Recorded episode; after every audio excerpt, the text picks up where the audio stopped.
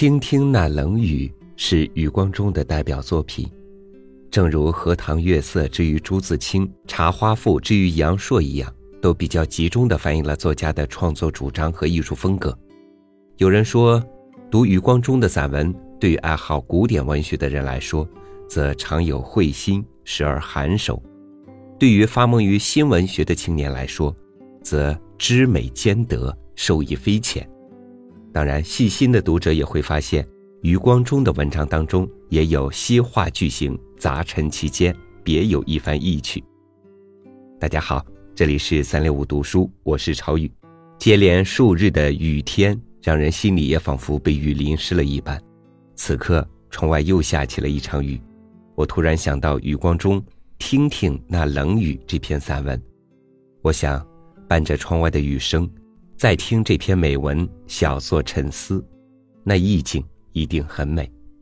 接下来就把这篇听听那冷雨分享给大家。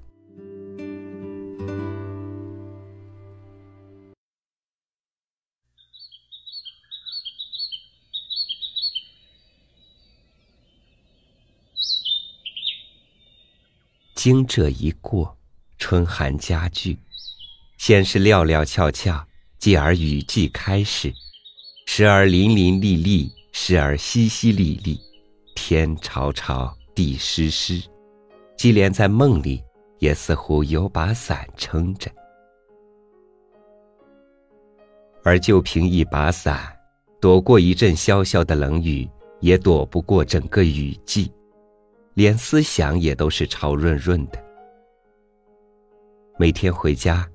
曲折穿过金门街到厦门街迷宫式的长巷短巷，雨里风里，走入非非，令人更想入非非。想，这样的台北凄凄切切，完全是黑白片的味道。想，整个中国，整部中国的历史，无非是一张黑白片子，片头到片尾，一直是这样下着雨这种感觉，不知道是不是从安东尼奥尼那里来的。不过那一块土地，是久违了。二十五年，四分之一的世纪，即使有雨，也隔着千山万山，千伞万伞。二十五年，一切都断了，只有气候，只有气象报告还牵连在一起。大寒流从那块土地上弥天卷来，这种冷酷无与古大陆分担，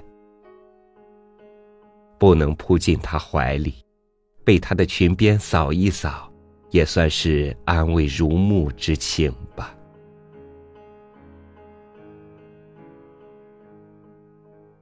这样想时，严寒里竟有一点温暖的感觉了；这样想时。他希望这些狭长的巷子永远延伸下去，他的思路也可以延伸下去，不是金门街到厦门街，而是金门到厦门。他是厦门人，至少是广义的厦门人。二十年来不住在厦门，住在厦门街，算是嘲弄吧，也算是安慰。不过说到广义，他同样也是广义的江南人、常州人、南京人、川娃武陵少年。杏花春雨江南，那是他的少年时代了。再过半个月就是清明，安东尼奥尼的镜头摇过去，摇过去，又摇过来，残山剩水犹如是。黄天厚土犹如是，纷纷前手，纷纷黎民，从北到南犹如是。那里面是中国吗？那里面当然还是中国，永远是中国。只是杏花春雨已不在，牧童遥指已不在，剑门细雨未成清晨也都已不在。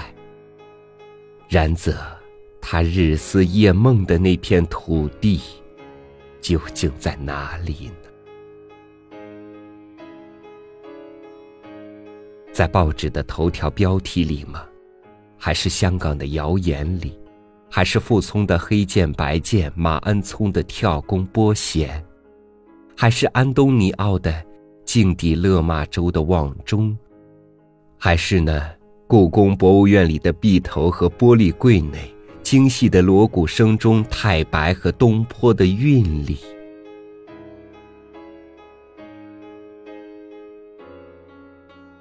杏花，春雨，江南。六个方块字。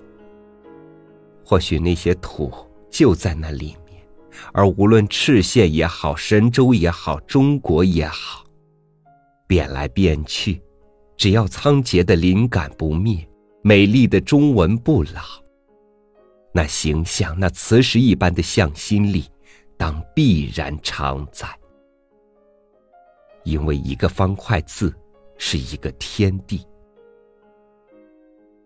太初有字，于是汉初的心灵，他祖先的回忆和希望，便有了寄托。譬如。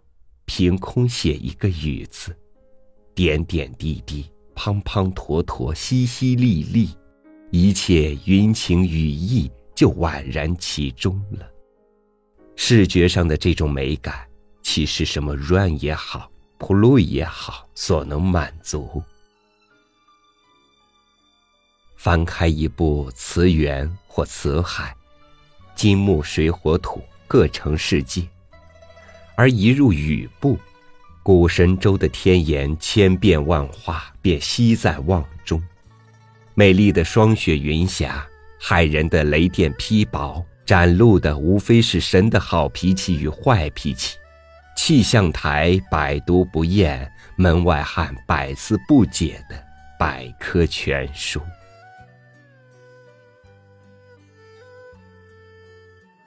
听听。那冷雨，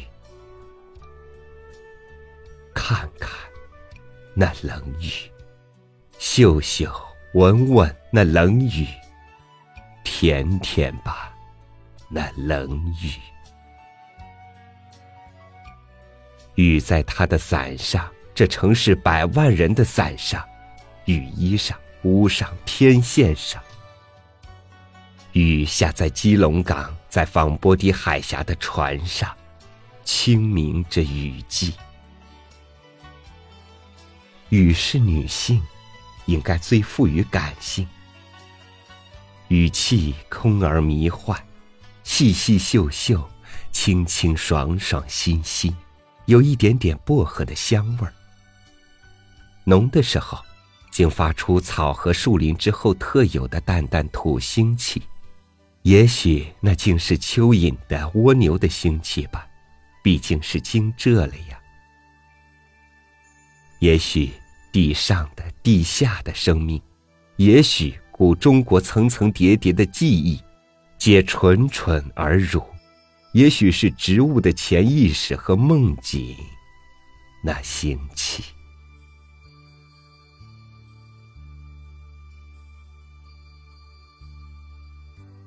第三次去美国，在高高的丹佛塔山居住了两年。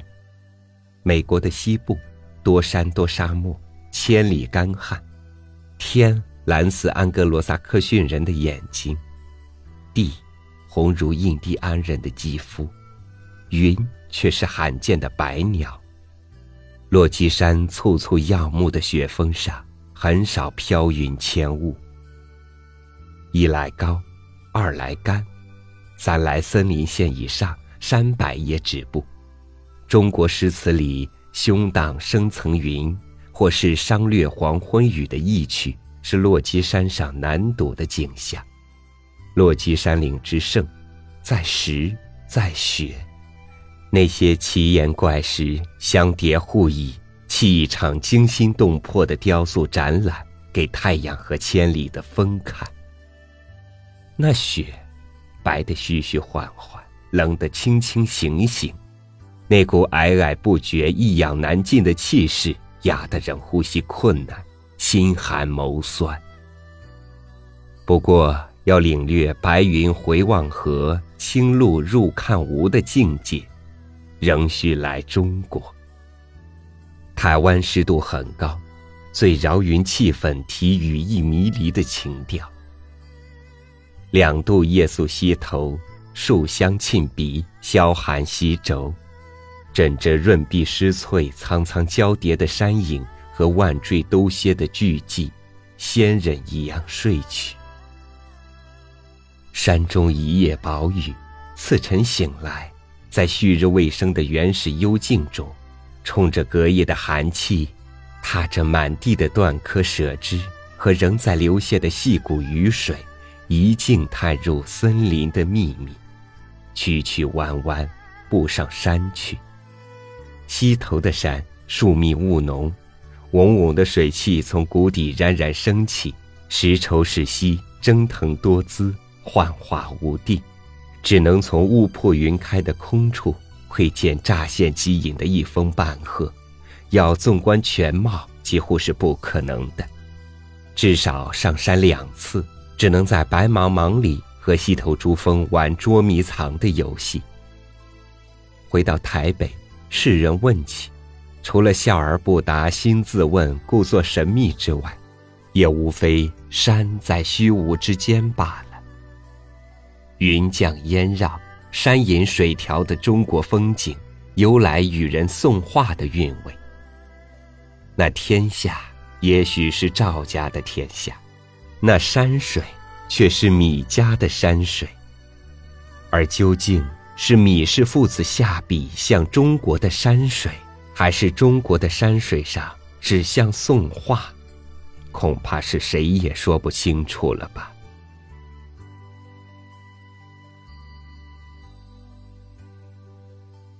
雨不但可嗅、可亲，更可以听。听听那冷雨，听雨，只要不是石破天惊的台风暴雨，在听觉上总是一种美感。大陆上的秋天，无论是疏雨滴梧桐，或是骤雨打荷叶，听去总有一点凄凉、凄清、凄楚。雨今在岛上的回味，则在凄楚之外，再笼上一层凄迷了。饶你多少豪情侠气，怕也经不起三番五次的风吹雨打。一打少年听雨，红烛昏沉；再打中年听雨，客舟中将阔云低；三打白头听雨的僧庐下，这更是亡宋之痛，一颗敏感心灵的一生。楼上，江上。庙里，用冷冷的雨珠子串成。十年前，他曾在一场摧心折骨的鬼雨中迷失了自己。雨，该是一滴湿淋淋的灵魂。窗外在喊谁？雨打在树上和瓦上，韵律都清脆可听，尤其是锵锵敲在屋瓦上。那古老的音乐属于中国。王宇的黄冈，破如船的大竹为屋瓦，据说住在竹楼上面，急雨声如瀑布，密雪声比碎玉，而无论古琴、咏诗、下棋、投壶，共鸣的效果都特别好。这样岂不像住在猪和桶里面，任何细碎的声响。怕都会加倍夸大，反而令人耳朵过敏吧。雨天的屋瓦，俯仰湿湿的流光，灰而温柔，荧光则微明，背光则幽暗，对于视觉是一种低沉的安慰。至于雨敲在林林牵绊的瓦上，由远而近，轻轻重重轻轻。夹着一股股的细流，沿瓦槽与屋檐潺潺泻下，各种敲击声与滑音密织成网，谁的千指百指在按摩耳轮？下雨了，温柔的灰美人来了。她冰冰的纤手，在屋顶抚弄着无数的黑键呀、灰键，把晌午一下子奏成了黄昏。在古老的大陆上，千屋万户是如此。二十多年前出来这岛上。日式的瓦屋亦是如此。先是天暗了下来，城市像罩在一块巨幅的毛玻璃里，阴影在户内延长复加深。然后，凉凉的水意弥漫在空间，风自每一个角落里旋起，感觉得到每一个屋顶上呼吸沉重，都附着灰云。雨来了。最轻的敲打乐，敲打着城市。苍茫的屋顶，远远近近，一张张敲过去。古老的琴，那细细密密的节奏，单调里自有一种柔婉与亲切。滴滴点点滴滴，似幻似真。若孩时在摇篮里，一曲耳熟的童谣摇摇欲睡，母亲音欧鼻音与喉音。或是在江南的泽国水乡，一大筐绿油油的桑叶被啮于千百头蚕，细细索索谢谢，口气与口气句句决绝。雨来了，雨来的时候，瓦这么说：一片瓦说，千亿片瓦说。说轻轻的奏吧，沉沉的弹，徐徐的扣吧。哒哒的哒，间间歇歇敲一个雨季，即兴演奏，从惊蛰到清明，在零落的坟上冷冷奏挽歌，一片瓦音，千亿片瓦音。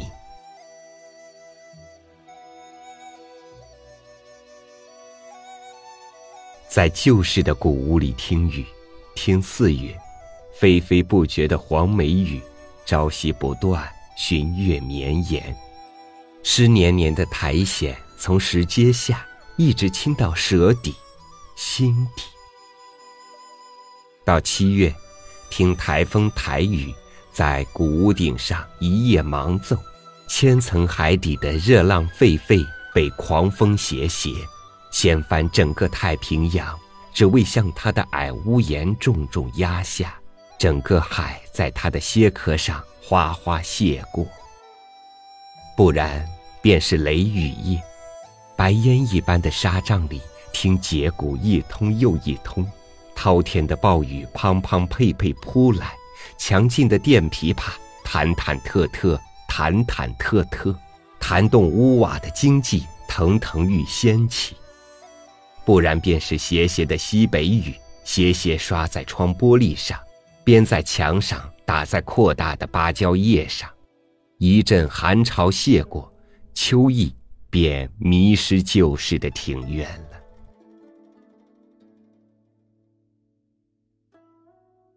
在旧式的古屋里听雨，春雨绵绵，听到秋雨潇潇，从少年听到中年，听听那冷雨，雨。是一种单调而耐听的音乐，是室内乐，是室外乐。户内听听，户外听听，冷冷那音乐。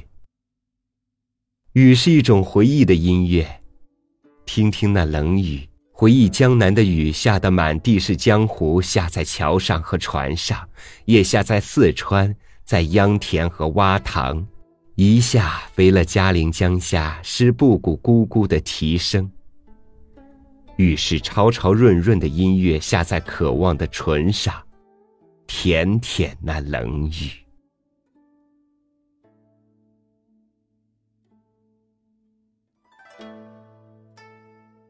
因为雨是最最原始的敲打乐，从记忆的笔端敲起。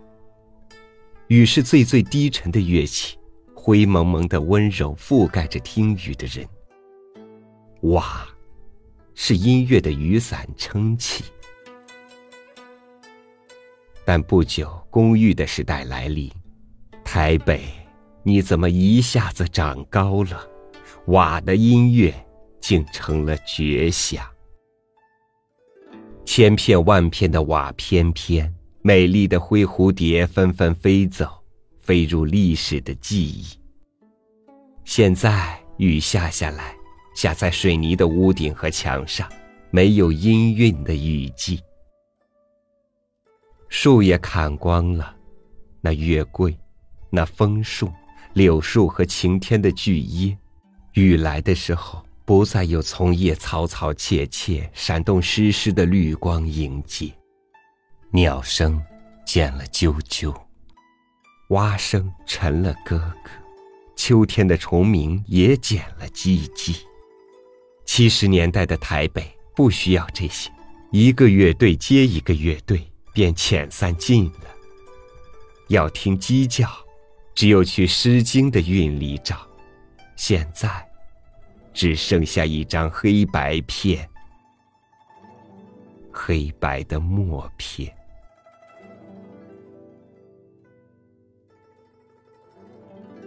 正如马车的时代去后，三轮车的夫工也去了。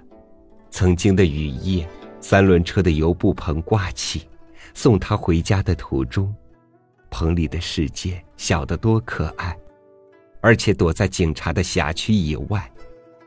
雨衣的口袋越大越好，盛得下他的一只手里握着一只纤纤的手。台湾的雨季这么长，该有人发明一种宽宽的双人雨衣，一人分穿一只袖子，此外的部分就不必分得太苛。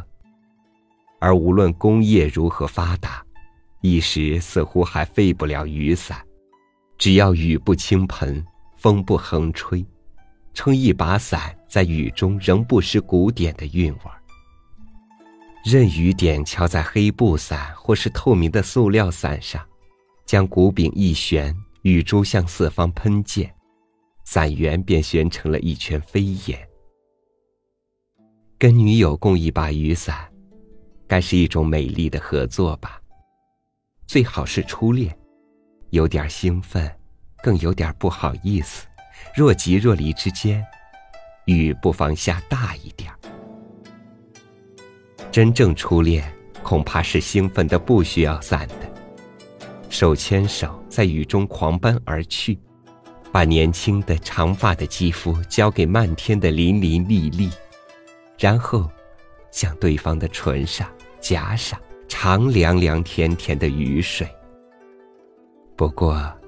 那要非常年轻且激情，同时，也只能发生在法国的新潮片里吧。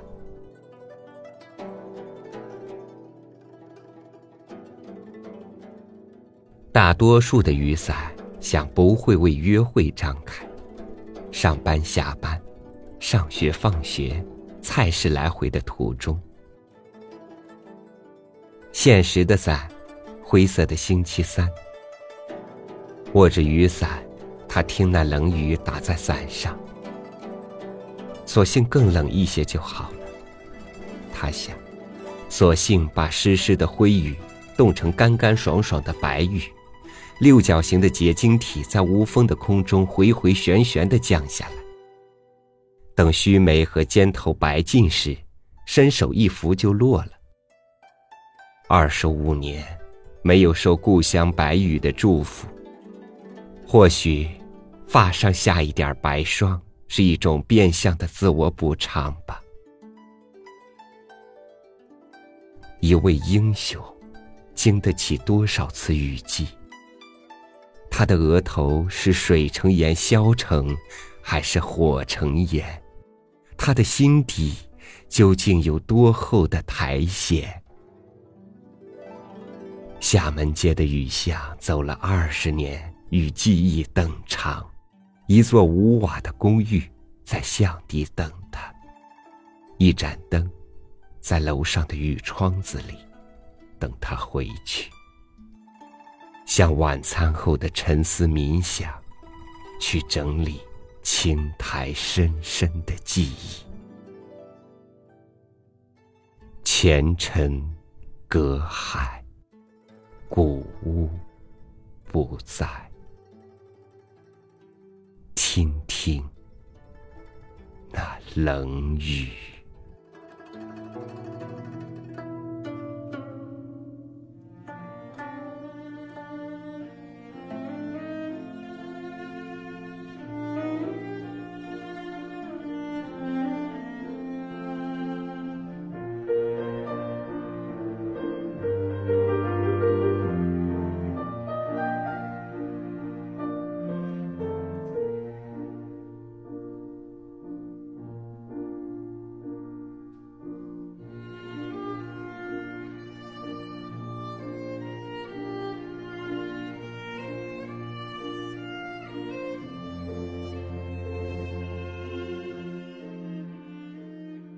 在雨声中听着这篇思乡之情浓厚的散文，思绪也跟着飘了很远。雨在中国文人的眼里是赋予诗意的，春雨丰盛，夏雨清凉，秋雨凄清，冬雨无序。虽然都洋溢着那么一点愁绪，但总是一种莫名的美感。雨是文人墨客最喜欢的意象之一，从古到今，留下了许多关于雨的青词丽句。在这里，我就不一一赘述。终归来讲，人生无常，雨不应只是自我消沉的借口，更应该是奋起的动力。岁月匆匆，不必怨雨给你带来一时的迷离，待雨过天晴，你会看得更清、更远。感谢你收听今天的三六五读书。如果你想看到余光中先生这篇文章的，文字版本，欢迎你关注我们的微信公众号“三六五读书 ”，DUS 三六五。好了，明天同一时间，超宇继续为你读书。